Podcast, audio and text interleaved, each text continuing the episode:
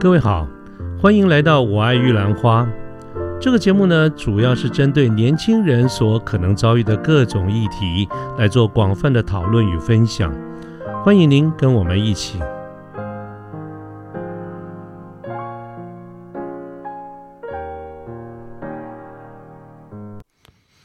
呃，各位好，我是卢天记，现在是民国一百一十年的八月二号星期一的下午。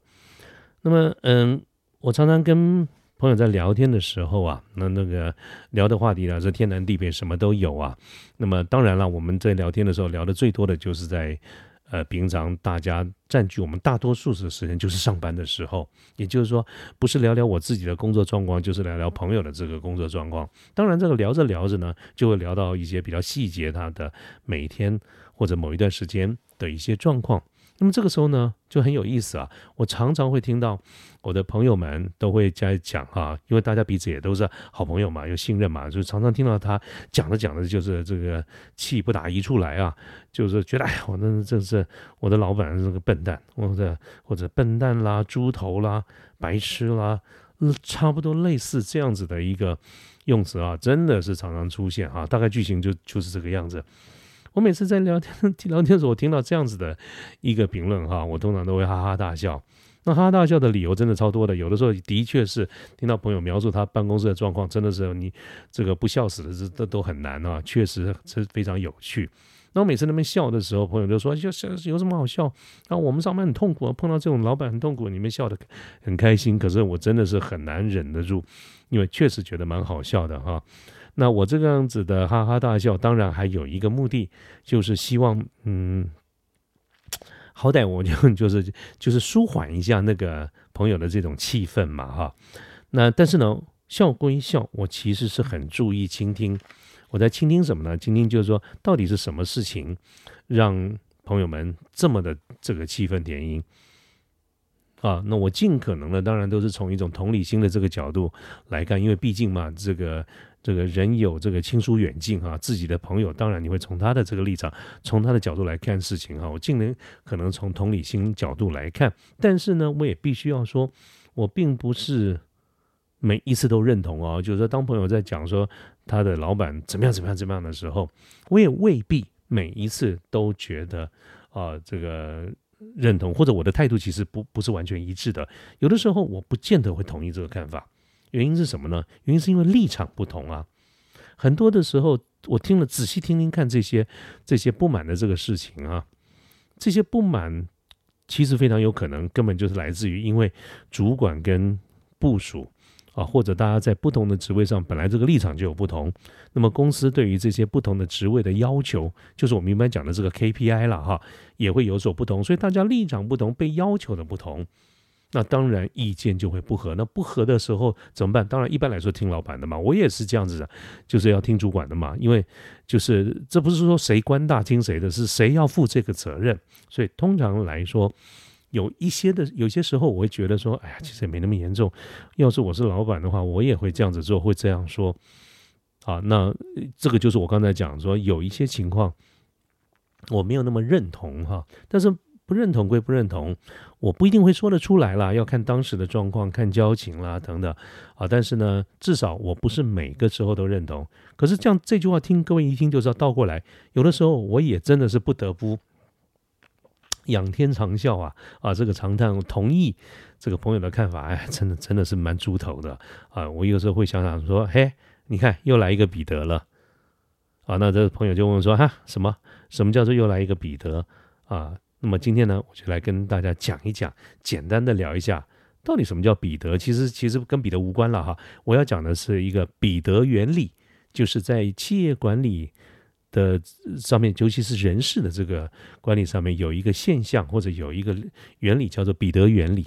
那这个彼得原理呢，是在这个西方的欧美的一个管理学家哈，他叫做罗伦斯彼得，叫 Lawrence Peter。那么他在一九六九吧，对我看一下哈，我看一下资料啊，对对，我查了一下，一九六九，就民国五十八年，距离现在呢，差不多也超过五十年了，就是半个世纪以前，这个这个彼得先生啊，劳伦斯彼得，他写了一本书，同名书哦，就叫做《彼得原理》。那这个彼得原理呢，不算很厚，各位有兴趣的话可以去看看，它不会花你很多的时间哈。那么他在有限的篇幅里面，他其实讲的一件事情，就是在我们一般的这个组织或者是企业的这种这种阶级制度里面啊，人呐，就是一般人，他常常会因为他的某一种特质或者某一种特殊的技能，让他被被。被这个升迁，哈，被 promote，被升迁，然后一，可是呢，他会一路被升到他不能升任的这个位置，好，当他再也升不上，就一直又升不上去了啦，哈，那升不上去的时候呢，在这个时间点，他就会变成这个组织或者这个公司的一个障碍，或者叫他冗员，甚至你可以说它是一个负资产，啊，那么刚才讲的这一点，就是这整本书《彼得原理》虽然不是很厚。啊，当然，他也讲的道理也不是非常多，他主要专注就是讲这件事情。那各位刚才听到我这样的描述哈，稍微有一点，呃，稍微用词比较学术一点啊，我们就讲简单一点来看。我再重讲一遍，什么叫做举的原理？就是我们在一般的这个组织里面，不管是不是盈利单位都一样哦，你是一般的盈利的。企业以盈利为目的嘛，哈，在一般的企业管理里面，或者一般的我们讲组织、讲工协会、讲这些呃非盈利机构都一样，我们只要有人的这个地方，它就会有一个组织架构。这个组织架构通常来说就是一种金字塔型的，下面的职位多，上面的职位少，下面的叫兵，上面的叫官啊。那么这是一般的这种组织。那么彼得原理它的意思就是说。我们今天进了一个组织的时候，不管我们是不是从基层干起，我们就说从基层吧。你是一个小兵，你一定会努力的、兢兢业业的去工作。那么这个工作呢，不管呃上级给的是什么样的一个任务哈，我们有简单有复杂，但是我想从即便是从小兵开始，你都很努力的工作。你努力的工作啊，不为不外乎就是为了要得到认可。所以在企业组织的企业管理里面。对于人的这个驱动人，大概就是奖与罚嘛。奖励的意思就是说，如果你有达标，你做的不错，我们就要给你奖励；如果你做的不好，啊，那我们就要罚你。通常在组织里面的罚，也不太会是真的去罚啊。这个大概看到的罚就是升不上去，或者是你被 fire 了，或者是你没有通过所谓的 probation 哈，就是这个呃试用期。啊，大概是这样子，所以不可能真的要罚你钱或什么，是不一般来说是不会的啦，哈。那么这是法，那你做得好的呢？哎。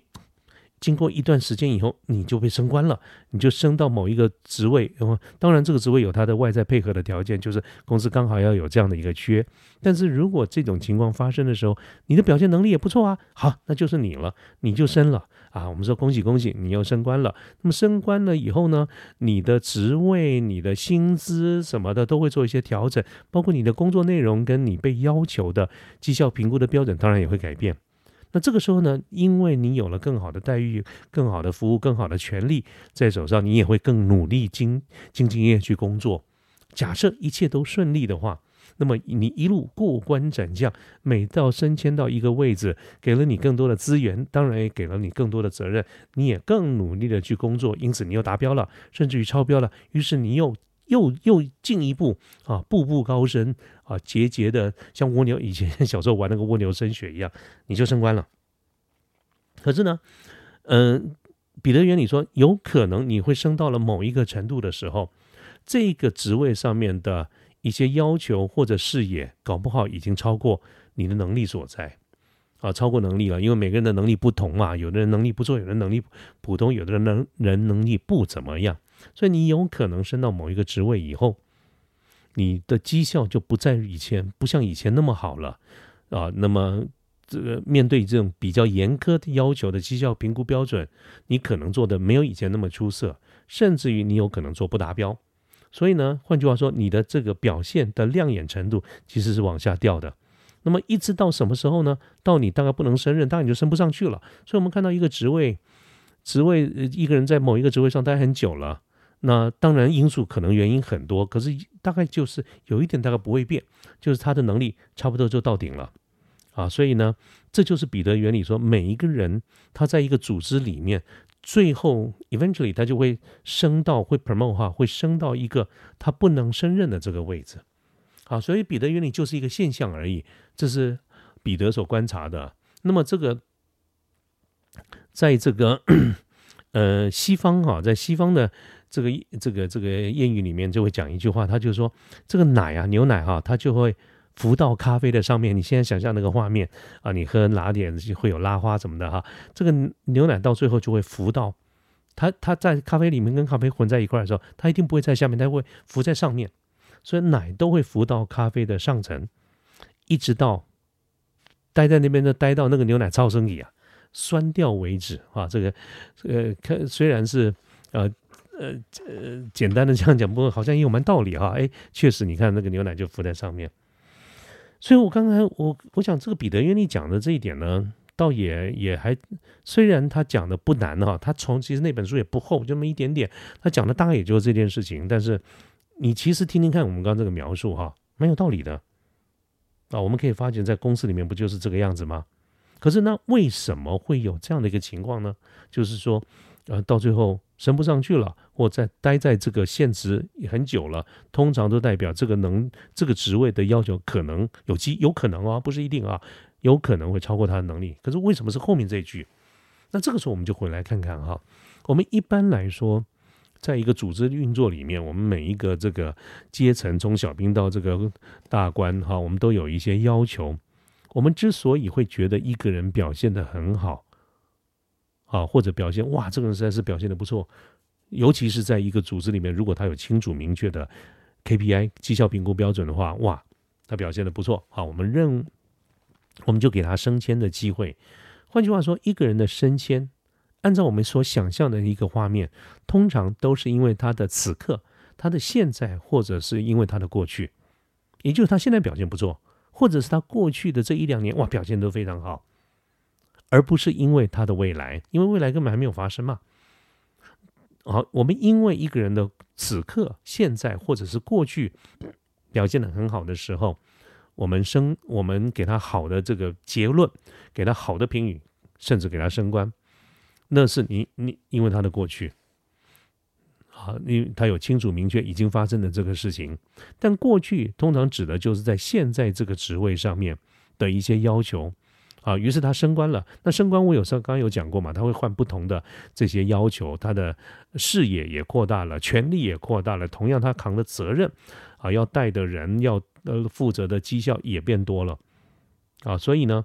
嗯，我们本质上来说就是。人之所以会升迁，是因为他的过去，而不是因为他的未来。所以难怪迟早会发生我们刚才讲的，就是说他升到某个程度的时候，那个程度的视野所要求的一些绩效，可能已经平，甚至于超过这个人的这个能力，他当然就上不去了。啊，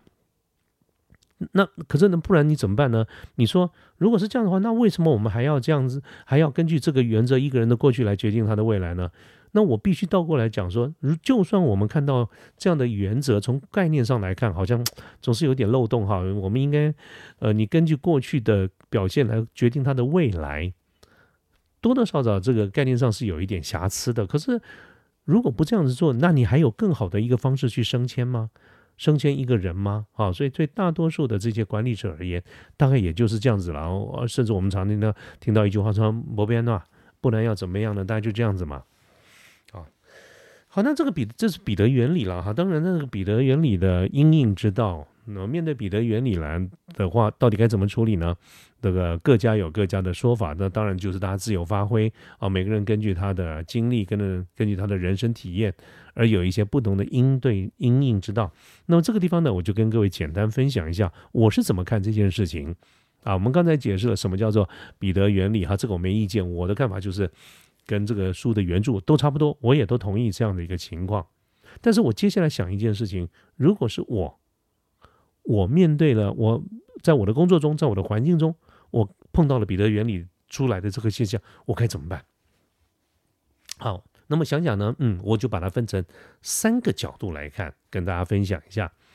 第一，第一个角度是，如果我是小兵。意思就是说，我是在公司里面的那个小咖的那个小兵，我的主管出现了彼得现象，就是我觉得他很猪头，他很他很白痴，他这个不懂那个不懂啊，而且他真的就不懂，他真的是在这个限制上面已经超过他的能力，可没办法，他现在是我主管呢啊。假设这是第一种状况，我是小兵，那我的主管啊出现了彼得现象的时候，我会怎么做呢？两个字啊，不应该两点。第一点就是忍呐，你当然得忍下来。好，我们说，我们说留得青山在，不怕没柴烧嘛。我们说要有，我们要活得下来，才能够有未来嘛。所以忍这件事情的确是很重要。其实跟我聊天的朋友中有某个比例，当我们会聊到这件事情的时候，他已经不忍了，他已经做了决定了。所以聊天只是为了告诉我说他不干了啊。所以我 我通常都会问说啊，怎么怎么样？你你提了没啊？他说提，如果提了，我就不再讲话了。如果还没有提呢，我就会劝建他先建议他先忍一下，除非你有更好的答案哈。所以小兵里面我会做的第一件事情就是先忍。那忍的目的是为了第二点，就是我们要先求自保。你不能没毫无止境、漫无目的的一昧一昧的这样忍下去，那也不是个办法。所以忍呢是为了要做到第二件事情，就是我们要想办法求自保。那么这个自保呢，在企业组组织里面，这是为什么？我们就讲的是要有清楚明确的 KPI。也就是，不管你喜不喜欢我，或者我喜不喜欢你，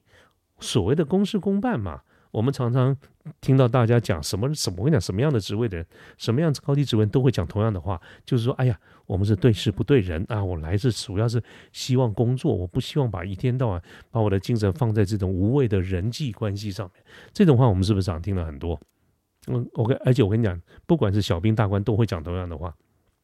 所以。如果你真的是这种所谓的我们公司应该要公办，我们啊不要把这个太多的人的色彩带到我们的工作里面来，那么你应该要致力的工作重点就是要想尽办法，怎么样跟你的主管在做绩效评估的时候，能够借由彼此同意的方式去定下一个呃清楚明确可执行的这种目标或者叫 KPI。所以为什么我说我们每年？呃，这个在做绩效评估的时候，或者每一季啦做绩效评估的时候，非常重要的就是你有没有跟老板先定好计划，先定了计划，你才有这种 KPI。可是我很多时候跟朋友在聊天，我就发觉他没有做这件事情啊，没有做这件事情的理由都是因为他的老板没有做。那我说你去要求啊，啊，啊，我们公司这不是这样的，我们公司没有这个气氛。如果你是这样的话，那真的我就没话讲了啊。啊，所以这是第一种状况。如果我是小兵，那第二种状况，如果我不是小兵，我是跟那个主管哈，就是出现在某一个阶层里面的有某个某些主管，如果出现了这种彼得现象，假设我是别的部门的主管啊，别的部门的主管，我看到某个部门的主管哎出现了这个现象，而这个部门非常有可能，因为你知道大家都都是竞争嘛，竞争的环境在企业界里面是公开，并且允许，甚至有的时候是被鼓励的。啊，意思就是说，我看到这个可能有某某人将来有机会跟我一起在竞争往上面爬啊，我们都是目前都是经理，可是呢，啊，目前协理也没有缺，没有出缺了，但是将来可能会出缺，所以某某经理、某某部门的某某经理非常有可能是跟我一样的竞，我将来是我的竞争对手，我们职位差不多，年纪差不多，进公司的年资差不多，在整个业界的年年资也差不多，蛮有可能是我的对手。而我发现他出现了彼得现象的时候，我们该做什么呢？如果我是这种情况的话，我呢就会等他犯错。各位在企业竞争里面啊，不管是企业或者个人的竞争，通常我们都会鼓励进攻式的策略，就是你要力求表现啊，力求表现是非常重要的一件事情。包括我个人的想法，我也是主张力求表现的。可是呢，有的时候在某些时候。防守策略说不定居然也会赢。最明显的例子就是昨天，各位今昨天昨天哎，是不是昨天？好，对，就是昨天嘛。这个我们晚上看这个奥运金牌，呃，女子羽羽毛球的这个单打金牌的争夺战，我们看到我们大家所有人都喜爱的小戴，啊，这个代表我们台湾跟。这个中国的这个选手，我们在争争夺这个奥运的这个金牌。那么各位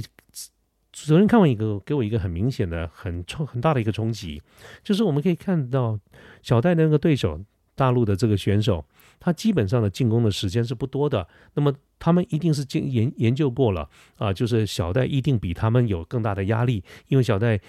身上所承受那个夺金牌的压力更大，所以他非常有可能采取积极主动的这个进攻策略。小戴确实也是如此，但是只要是这种情况，优点当然就是有有机会赢，缺点是犯错的几率也也一样增高。所以各位从昨天晚上，如果你也有看比赛的话，你可以感受到。啊，这个小小戴很多的，就是对手的得分有很多是小戴的失误造成的。那么这个呢，就代表在呃犯错，对手的犯错就是自己的加分。所以呢，如果我们在在这个公司里面竞争，其实这有的时候也是一种方式，就是让对手，让你的竞争对手等他失分，等他犯错。各位，你相信我，如果你的竞争对手，在他的职位上出现了彼得现象，那么能够容忍这种现象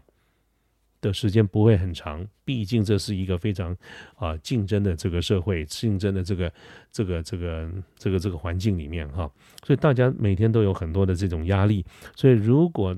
呃一直在焦灼这状状态中，或者表现的不怎么样，其实我们都会被要求更多的事情，犯错的几率也会增加。所以假设我们是同台，我们是竞争对手，我就会。等你犯错，当然等自己等对手犯错的过程当中，自己还是要第一要努力争取表现，第二更要小心不要犯错。很有的时候我们是比谁做多做对的事情多，但同样的也有的时候是比谁做错的事情少。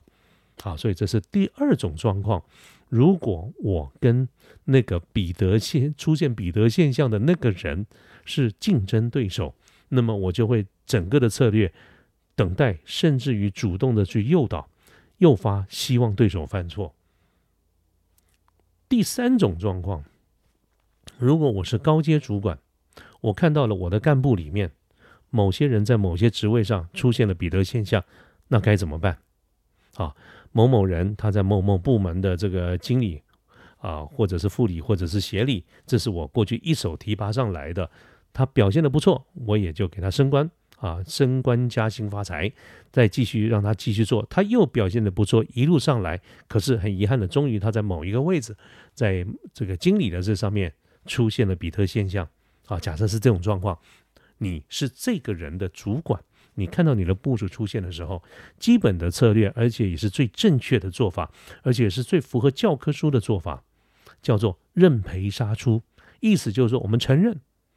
这个人现在已经不适任。那这个不是任呢？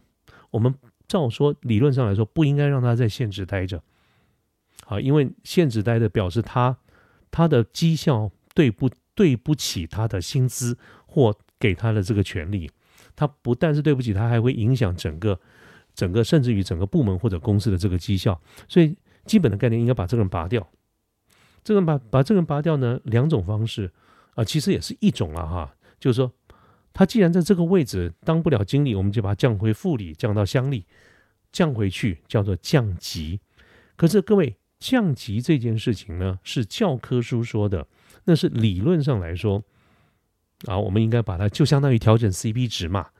啊，你给他太多的 C，然后他的 P 又不好，你就把就把它调一调降价嘛。啊，就是把它降回去。但是在实物上，我觉得很困难。各位讲，一般的人要脸，树要这个这个这个这个树要皮嘛，哈，这个大家都要面子的。说如果是在一个企业组织里面，你把一个人降级了，通常这个人大概也待不了多久，他就会走了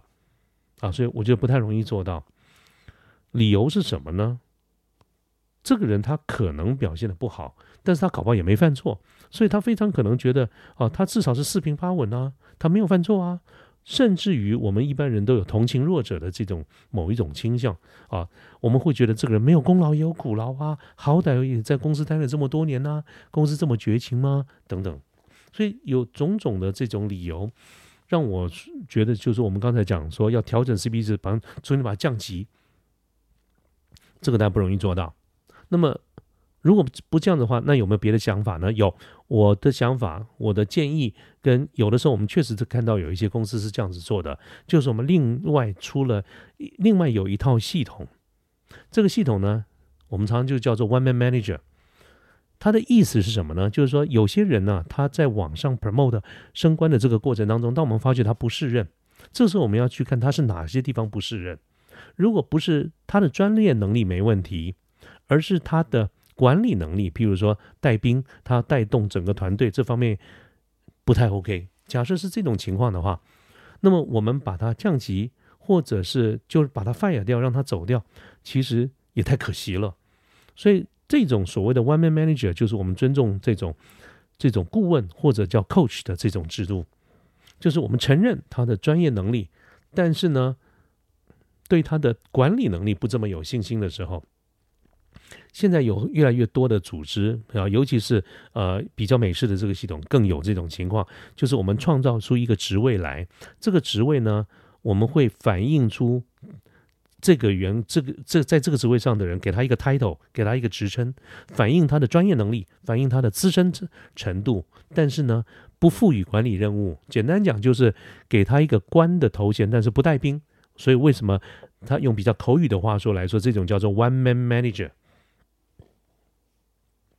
啊，这个这个就是 艺人经理，但没有人这样翻了哈。所以，所以你可以看到有些组织里面哈，尤其是类似哪些部门呢？研发，研发部门里面，有的时候你看到一些老师傅，那种老塞啊，他在某个领域里面研多年，他实在是非常有经验，